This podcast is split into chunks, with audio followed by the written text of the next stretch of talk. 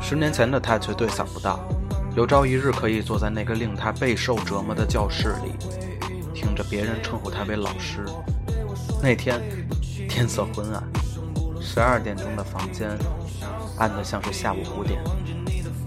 他靠墙坐，脚搭在隔壁桌的椅子上，吸烟，享受着休憩时刻。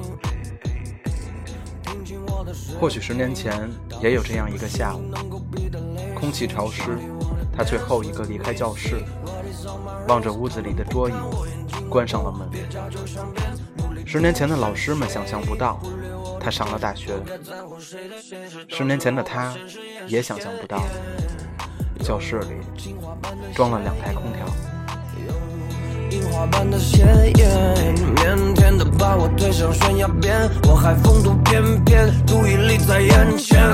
早已被占据，早已被占据，差点他们就说爱我，差点我就相信 Lucy 说 Take it。